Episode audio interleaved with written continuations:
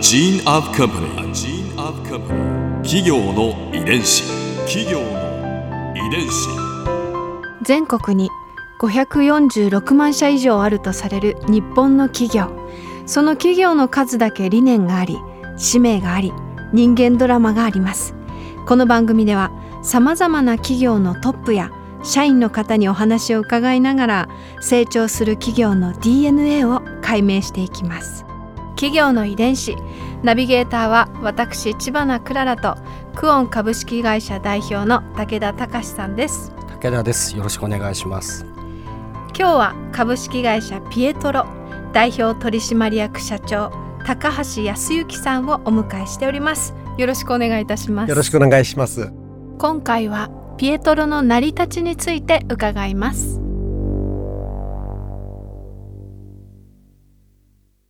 もうご存知の方もたくさんいらっしゃると思いますが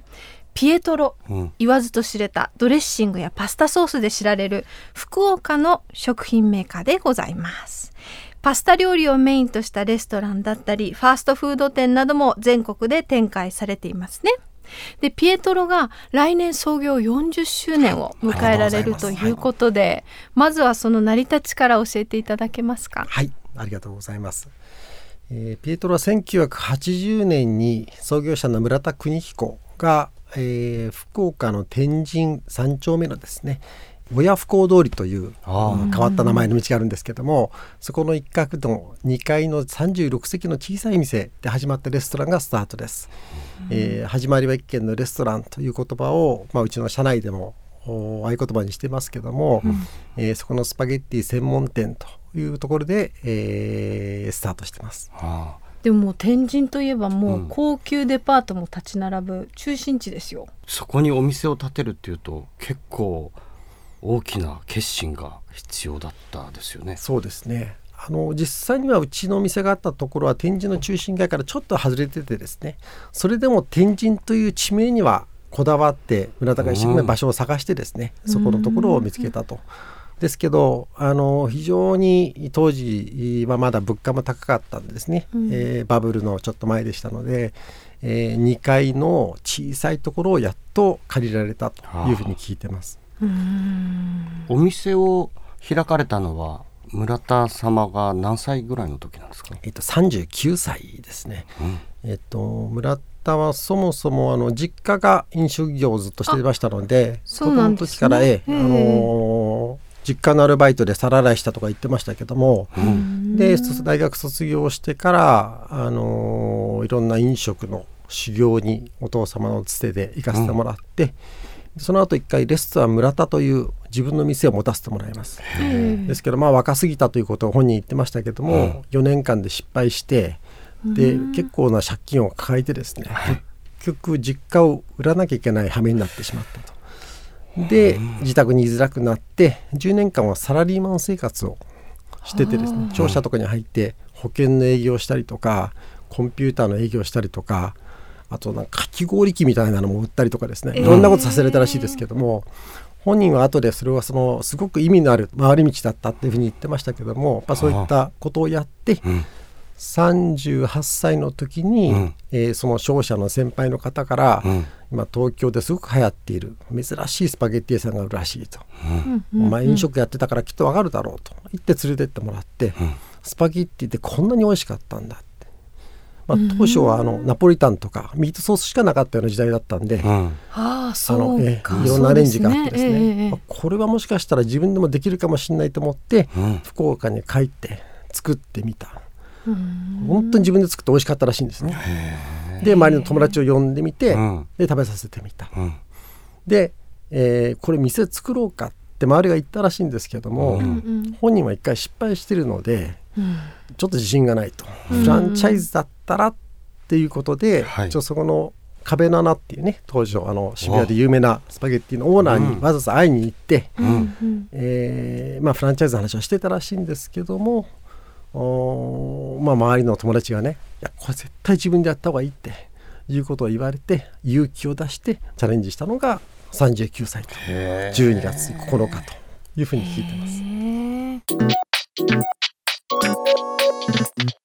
企業の遺伝子。村田さんってどんな方だったんですか？そうですね。あのうん非常にロマンチックな方でもありながら、うんうん、あのやっぱお父さんご商売人でいらっしゃったので、うん、商売人としてですねの計算もされる方だったので、うん、あのロマンとそろばんとかよく言ってましたけども、うん、例えば私たちがこうあの、まあ、提案持ってきますよね。でやっぱそのリズムでねこうやって計算でこうやっていくら儲かって持って原価がいく何パーセントでとかって持ってくるとお前お客さんが喜んでくんだから意味がないんだってやっぱ使いされるわけですよね。うん逆に今度はこうやるとお客さん喜ぶんですよねって言って持ってくると、うん、お前この原価率計算したのかと、ね、数字でリズムでわーっと来られるわけですよね。どっちっていうね。このバランスやっぱりねしっかり両方ともできる方だったので大体弱いところを疲れてっていう方だったんですごくそのバランスの取れてる方だったのと、うん、あとはそのモットーとして仕事も遊びも一生懸命っていうのをねあのー、最後まで、えー、言い続けてかつ自分でも実行していてですね、あの仕事も本当にバリバリ自分でしてましたけども遊びの方もですねまあゴルフするのもそうですけどサックスを吹いたりとかから油絵したりとかですねあの書道してた時期もあったんですけども書道の先生が私がちょっと話した時にですね村田さんのその集中力やっぱすごいって、こんなに集中して物事にその取り組んでいく人っていうのは見たことがないって話だったんでやっぱそれがその上達するとかね遊びについても本当に一生懸命やってた。だから中途半端にするとえらい怒られるんですけどもね、あのそんな感じの人でした。そっかでも遊びにも何にでもアンテナを張ってらっしゃる方だから東京での流行りのお店にもやっぱり敏感だったんでしょうし、ね。はい、博多でのこの1号店が生まれたんでしょうね。はい、ここで Clara's Viewpoint 今回高橋社長のお話の中で私が印象に残ったのは創業者の村田さんのお話でしょうか。こうイタリアンメンズっぽいその仕事も遊びも一生懸命でかっこいいところすごく洒落た方だったんだなと思いました。そしてねもう何より村田さんを語る高橋さんの眼差しが愛情にあふれていてそれがとっても印象的でした。企業の遺伝子。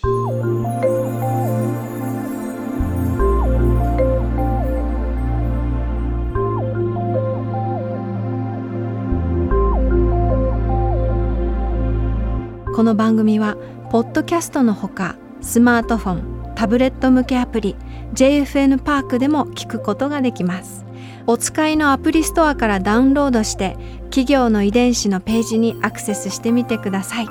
それでは来週もまたお会いしましょう。企業の遺伝子ナビゲーターは私千葉なクララとクオン株式会社代表の武田隆でした。